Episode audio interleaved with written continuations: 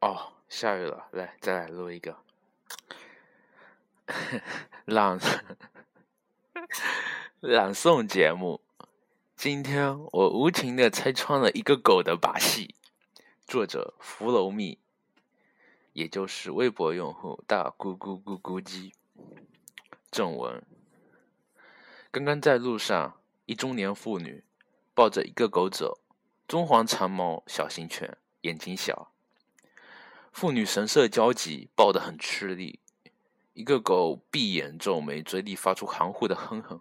哼，我一眼就看出它是装的，是不想走路。太无耻了！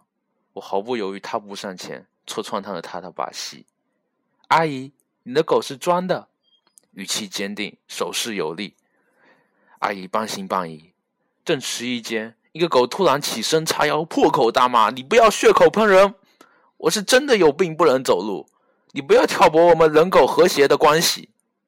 哼，我毫不紧张，利用丰富的生活常识和聪明智慧和他周旋，态度有理有据，态度和蔼。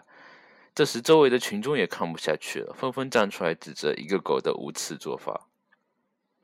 总计有狗熊五只，河马三头，穿山甲一只，长颈鹿两只，土拨鼠一窝，象拔蚌五只，后海大鲨鱼三条，阿拉伯半岛狒狒一对，食人熊六条，清蒸扇贝十个，山羊皮两张，秋天的豌豆三十六颗，蓝色牡蛎半打。